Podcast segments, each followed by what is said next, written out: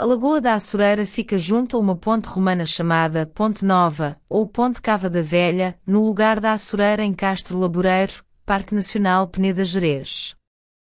Uma lagoa de águas cristalinas com muita exposição solar, onde poderá passar uma tarde a seu belo prazer. Esta lagoa é de fácil acesso e terá de caminhar apenas 3 minutos desde o local onde pode estacionar o veículo.